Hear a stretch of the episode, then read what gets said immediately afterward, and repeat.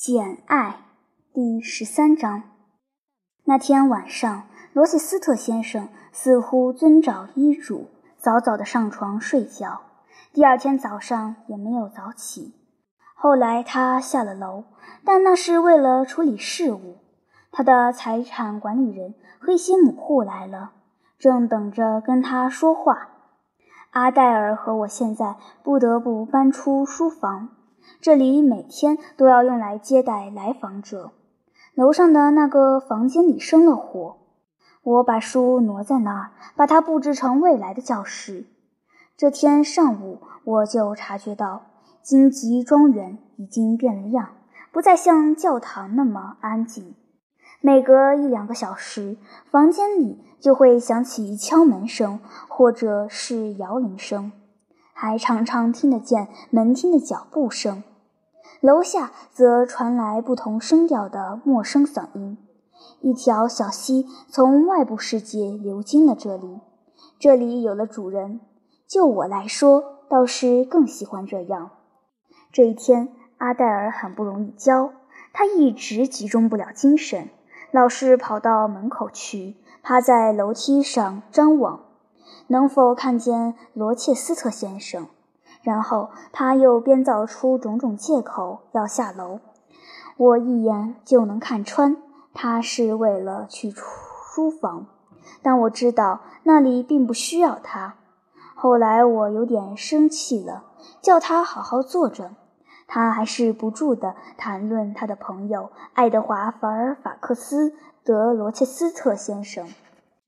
他这样称呼他，还猜测着他给他带来了什么礼物，因为头天晚上他似乎暗示过，等他的行李从密尔科特运到后，他会发现这里有一只小箱子，装着他感兴趣的东西。这就是说，他说那里面有一件给我的礼物，也许还有给你的呢，小姐。先生说起你，他问我家庭教师叫什么名字。还问我他是不是个小个子，比较瘦，脸色也有点苍白。我说的是，因为这是真的，对吗，小姐？跟往常一样，我和我的学生在法尔法克斯太太的客厅里吃饭。这天下午风雪交加，我一直待在教室里。黄昏时分，我准许阿黛尔收起书本和作业，跑下楼去。楼下已经比较安静，已经没人拉门铃了。根据这些情况，我估计罗切斯特先生现在应该有空。房间里只剩我一个人了。我走到窗前，但外面什么也看不见。暮色沉沉，大雪纷纷，模糊了我的视野，就连草坪上的灌木都看不见了。我放下窗帘，回到炉边。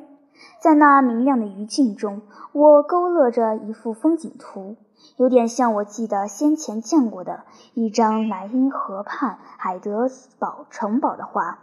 这时，菲尔法克斯太太走了进来，打乱了我拼凑的火焰镶嵌画，也驱散了孤寂中开始涌上我心头的不愉快的沉闷念头。罗切斯特先生，请你的学生今晚到客厅跟他一起用茶点。他说他忙了一天，到现在才有空见你。他几点用茶点？我问。哦，六点钟。他在乡下总是早睡早起。你最好马上就去换掉连衣裙。我陪你去，好帮你扣扣子。蜡烛给你。一定得换掉连衣裙吗？是的，最好换一换。罗切斯特先生在这儿的时候，我晚上总会换上礼服。这种附加的礼节显得有点郑重。不过，我还是回到自己的房间，在菲尔法克斯太太的帮助下，脱去黑呢衣，换上黑绸衣。除了浅灰色那件，是我唯一最好的衣服了。依照我在洛伍德培养的服饰观念，除非是头等的重大场合，不然穿那件浅灰色的衣服就太奢华了。你要别胸针，菲尔法克斯太太说。我只有一件小小的珍珠饰品，是坦普尔小姐送给我临别的纪念品。我别上它，然后我们一起下了楼。我不习惯见陌生人，像这样一本正经地接受罗切斯特先生的召见，真的相当痛苦。进餐厅时，我让菲尔法克斯太太走在前面，自己躲在她的椅子里。我们穿过房间。经过已经放下帘子的拱门，走进雅致的房间里。桌上点着两支蜡烛，壁炉架上也点了两支。派洛特就躺在熊熊炉火旁，沐浴着光与热。阿黛尔跪在他旁边，罗切斯特先生半躺在长沙发上，一只脚下垫着垫子。他看看阿黛尔和那只狗，火光照亮了他的脸。两道又粗又黑的眉毛，还有被横梳的黑发衬托得越发方正的前额，让我确定他就是那个赶路人。我认出他的鼻子，那鼻子之所以引人注目，与其是说因为它偏漂亮，不如说是因为它透露着坚定的意志，还有他那对大鼻孔。我猜那表示他脾气暴躁。还有那严厉的嘴、下巴和额骨。是的，这三者看上去都非常严厉，一点没错。他现在已脱去斗篷，露出宽阔结实的身体。我觉得这同他的相貌非常相称。我想，从体育运动的角度来说，这算得上是一副好身材，胸宽腰细，尽管既不高大。也不优美。罗切斯特先生肯定已经察觉菲尔法克斯太太和我进了房间，但他似乎无心留意我们，因为我们走近时，他头都没抬下。艾小姐来了，先生。菲尔法克斯太太用她那惯有的平静口气，她点了点头，目光依然没有离开狗和孩子。让艾小姐坐下吧，他说。他勉强而生硬地点了点头，口气虽不耐烦，却也不失礼，似乎表达了另一层意思。见鬼！艾小姐没来，同我有什么关系？这会儿我才不想跟她打招呼呢。我坐下来，一点也不觉得尴尬。殷勤备至的接待很可能会令我手足无措。因为我无法温文尔雅地还礼，而粗鲁任性会令我感觉无拘无束。对方举止怪异，却又体面地保持了沉默，这反倒对我有利。再说，这种反常的待客之道激起了我的好奇心，我很想看看接下来他会怎么样。他继续像一座雕像一般，也就是说，既不说话，也不动弹。菲尔法克斯太太似乎觉得总得有个人表现得和气些，于是她开口了。他的话跟往常一样和气，也跟往常一样沉浮。他对他表示慰问，说他整天都忙着处理事务，真辛苦，还说他扭伤的脚很痛，心里一定十分烦恼。接着又称赞他承受这一切的耐心和毅力。太太，我想喝点茶。这是他得到的唯一回答。他赶紧摇铃叫人，茶盘端来后，他又殷勤麻利地摆好杯子、茶食等。我和阿黛尔走到桌前，可主人没有离开他的长沙发。你把罗切斯特先生的杯子给他端过去好吗？菲尔法克斯太太对我说。阿黛尔也会把茶泼出来的。我照他说的做了。他从我手中接过杯子。阿黛尔认为这正是我提要求的好时机，于是叫道：“先生，你的小箱子里不是有件礼物要送给艾小姐吗？”“谁说有礼物啦？”他粗暴地说。“你盼望有件礼物吗，艾小姐？你喜欢礼物？”说着，他用阴沉、愤怒、尖利的目光。打量着我的脸，我不知道，先生，我对礼物没有什么经验。大家一般认为礼物是讨人喜欢的东西。一般认为，但你是怎么认为的呢？我得花点时间，先生，才能做出一个值得你接受的答案。一件礼物可以从多方面去看待，不是吗？应该在全面考虑之后，再发表对它的性质的看法。艾小姐，你不像阿黛尔那么单纯，她一见我就嚷嚷着要礼物，你却在拐弯抹角。因为我不像阿黛尔一样相信自己应该得到礼物。你们相识多年，他有资格向你要礼物。根据惯例，他也有权这样做，因为他说过去常常送他玩具。但要让我提出个理由来，我就不知道该说什么好了，因为我是个陌生人，又没做过什么值得您报答的事。哦，你用不着过分谦虚。我考过阿黛尔。发现你在他身上下了很大功夫，他并不聪明，也没有多大天赋，但在短时间里就取得了这么大的进步。先生，您把我的礼物给我了，我对您表示感谢。称赞学生的进步是教师最渴望得到的奖赏。嗯，罗切斯特先生说，默默地喝起茶来，到炉边来吧。等托盘端走，菲尔法克斯太太退到角落里做编织之后，主人说道：“这时，阿黛尔正拉着我的手在屋里转来转去，向我展示靠墙小桌和舞蹈会上的漂亮书籍和饰品。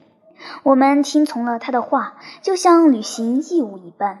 阿黛尔想坐到我的膝上，但主人吩咐他同派洛特玩去。”你在我家住了三个月吧？是的，先生。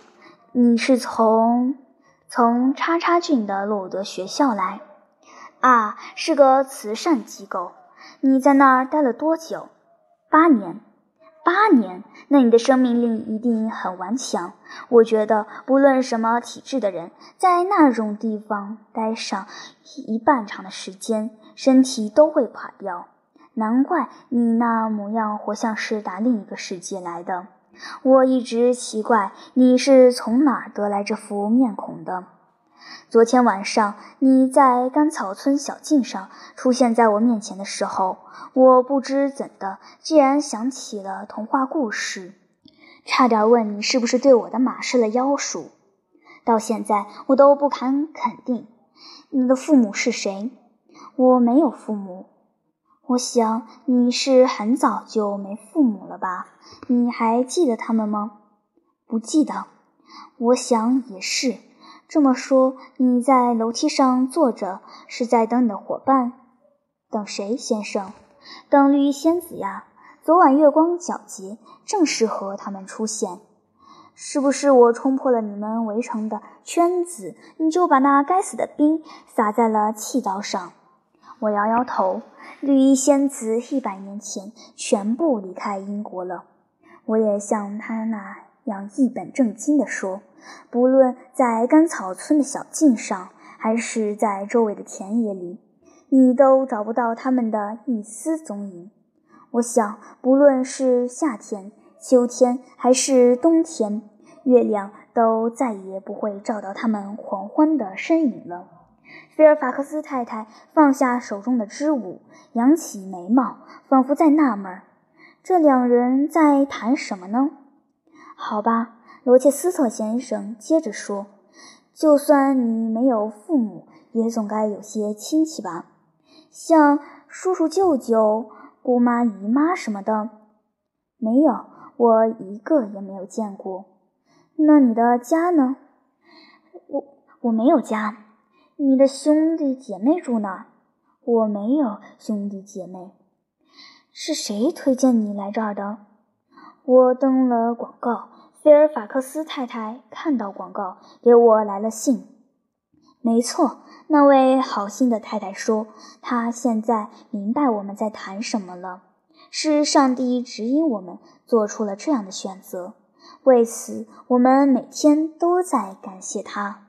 对我来说，艾小姐是难得的伙伴；对阿黛尔来说，她是和蔼又细心的老师。你不用费心给他歌功颂德。”罗切斯特先生回答道，“溢美之词影响不到我，我会自己做出判断。我们第一次见到，他就让我的马摔了一跤。”先生，费尔法克斯太太说。我扭伤了脚，也得感谢他哩。这位寡妇看上去被弄糊涂了。艾小姐，你在城里住过吗？没有，先生。交际范围广吗？我只接触过路德的学生和老师，还有现在晋级庄园府里的人。你读过很多书吗？只要碰上什么就读什么，数量不多，内容也不深。你过的简直是修女的生活，毫无疑问，你在宗教方面一定训练有素。据我所知，主持洛伍德的布罗克克斯特是一位牧师，对不对？是的，先生。你们这些女孩子大概都很崇拜他吧？就像在全是修女修道院里，院长总是受崇拜一样。哦，不是这样，你太冷漠了。不是这样，什么话？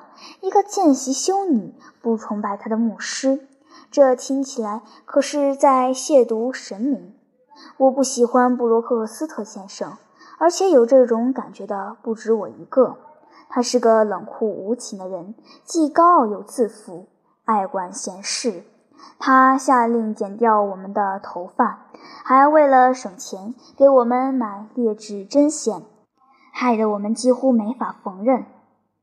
这简直就是瞎省钱，菲尔法克斯太太评论道。现在他又能听懂我们的谈话了，这就是他最大的罪状。罗切斯特先生问道。在设立委员会以前。他一个人把持着伙食供应，总让我们食不果腹。他还每周给我们做一次长篇讲道，叫我们每晚念他写的书，让我们不胜其烦。书里讲的竟是暴死呀、审判呀，吓得我们都不敢上床睡觉。你进洛伍德时几岁？十岁左右。你在那儿待了八年，那你现在十八岁？我承认没错。你看，算术还是很有用的。没有他的帮助，我几乎没法猜出你的年龄。你的外貌和神情相差这么大，要确定你的年龄可是很难的。好吧，你在洛伍德都学了些什么？你会弹琴吗？会一点。当然。这是固定的回答吗？到书房去。我的意思是，如果你愿意的话，请原谅我的命令口气。我已经习惯了说做这个，别人也就去做了。我没法因为一个新来的人就改变我的老习惯。那你就到书房里去吧，带上一支蜡烛，别关门，坐到钢琴前，弹一支曲子。我遵从他的吩咐去了。够了。几分钟后，他叫了起来：“你确实会这一点，我知道了。就像其他任何英国女学生一样，也许比有些人还好点儿，但算不上出色。”我合上琴盖，返回房间。罗切斯特先生接着说：“今早阿黛尔给我看了几张素描。”他说是你画的，我不知道他们是不是你独立完成的。也许有哪个老师帮了你？没有，真的没有。我打断了他。啊，这伤了你的自尊。好吧，把你的画带给我，只要你担保里面的画全是你的原创就行了。但没有把握就别赌咒发誓。东拼西凑的东西，我看得出来。那我就什么也不说，你自己判断吧，先生。我从书房里拿来了画袋，把桌子移过来。他说：“我把桌子移到长沙发跟前。”阿黛尔和菲尔法克斯太太也凑过来看画。别挤在一起，罗切斯特先生说：“等我看过了，你们再拿过去看，别把脸凑得这么近。”他仔仔细细地看了每一幅素描和水彩画，他把其中三幅放在一边，其余的看过之后就推开了，把它拿到另一张桌子上去。菲尔法克斯太太，他说：“你跟阿黛尔一起去看吧。”你，他看着我坐回了自己的位子，回答我的问题。我看这些画出自同一人之手，都是你画的吗？是的。你是什么时候抽空画的？画这些很费时间，还得费心思。是我在洛伍德的最后两个假期中画的。那会儿我没有别的事可做。你从哪儿弄来的摹本？从我的脑袋里。这就是我现在看到的你肩膀上的那个脑袋吗？是的，先生。你脑袋里还有其他类似的东西吗？我想也许还有。我希望还有更好的东西。他把那几幅画摊在面前，又一张张细看。趁他这样看的时候，读者啊，我要给你讲讲这几幅画都画了什么。首先，我得声明。他们并不出色，但他们的主题确实是在我脑海里生动浮现出来的。在我试图将它付诸笔端之前，他们在我的心灵眼中无比动人，但我的手却画不出我的心。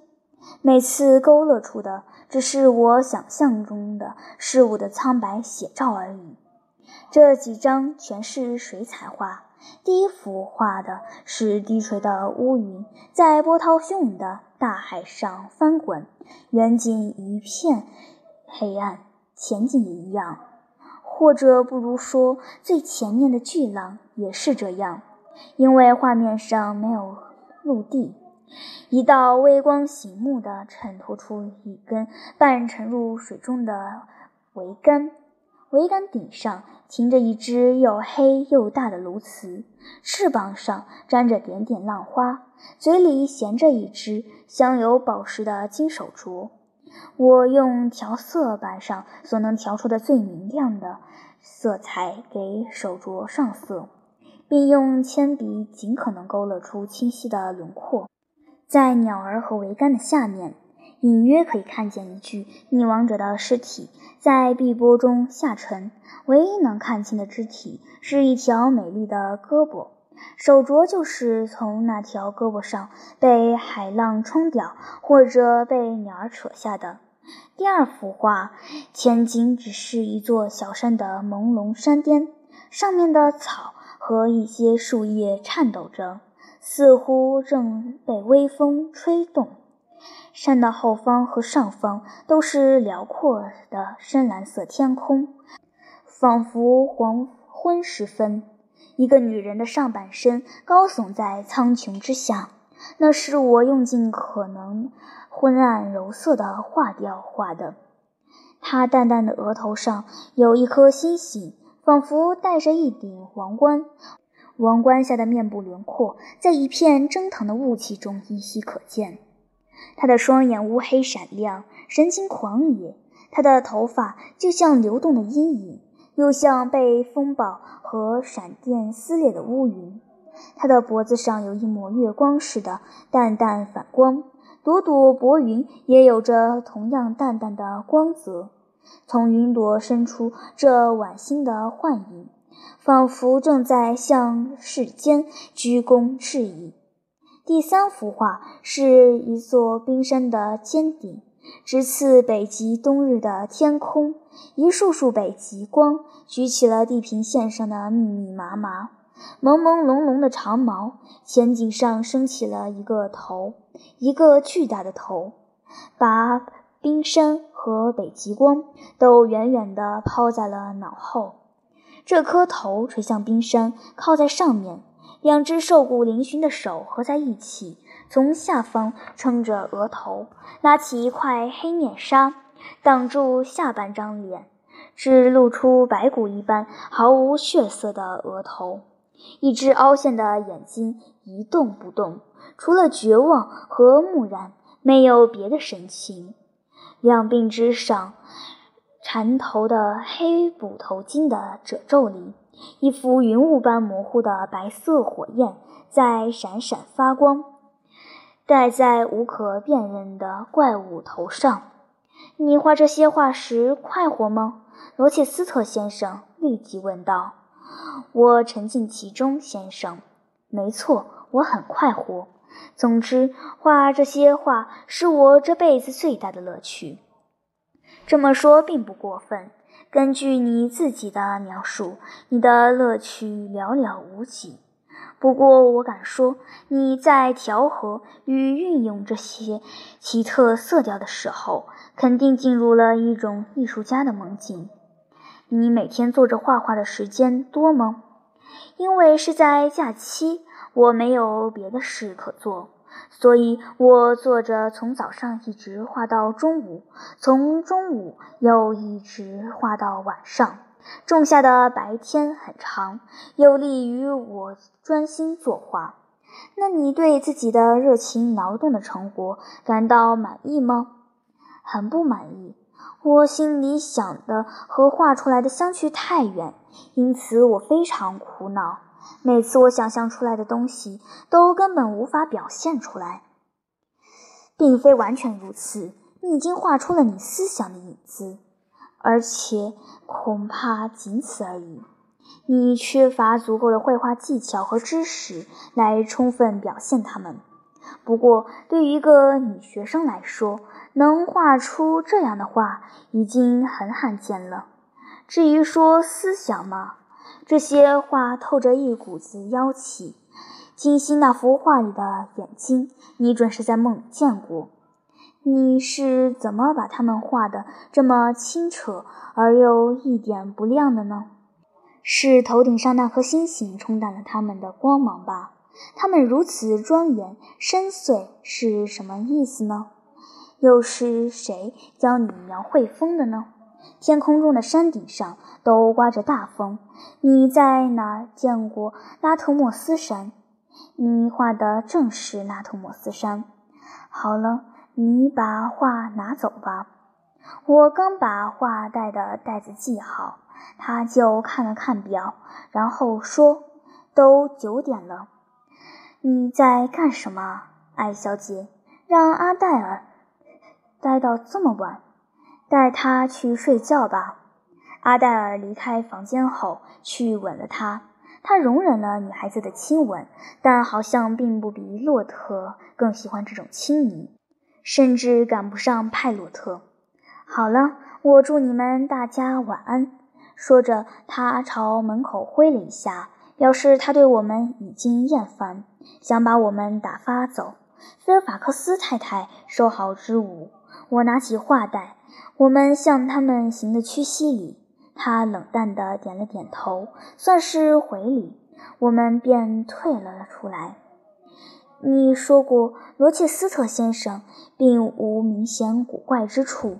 菲尔法克斯太太安排阿黛尔睡下后，我又来到菲尔法克斯太太的房间，对她说：“怎么，他古怪吗？”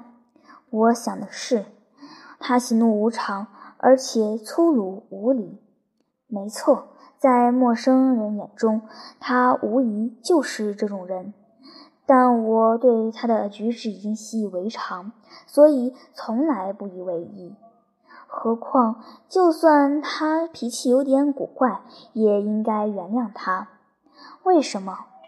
一方面是，是因为他的本性如此，我们谁都改变不了自己的本性。另一方面，无疑是因为他在经受痛苦心事的折磨。什么心事呢？比如说家庭纠纷。可他还没有家人啊。现在是没有，可他曾经有，至少有过亲属。他哥哥几年前就去世了。他哥哥？是啊，这位罗切斯特先生拥有的这份产业的时间并不太长，大约只有九年。九年不算短了。他既然这么爱哥哥，到现在还为失去哥哥而悲痛不已吗？哦，没有，也许没有。我相信他们之间有什么误会。罗兰·罗切斯特先生对爱德华先生不太公正，也许还让他父亲也对爱德华先生抱有偏见。那位老先生很爱钱，一心想让家产保持完整。他不喜欢家产因分家而减少，同时急于让爱德华先生也有一份足以保持家族声望的财产。所以在爱德华先生刚成年不久，老先生就采取了一些不太公正的手段，结果惹出了很大的麻烦。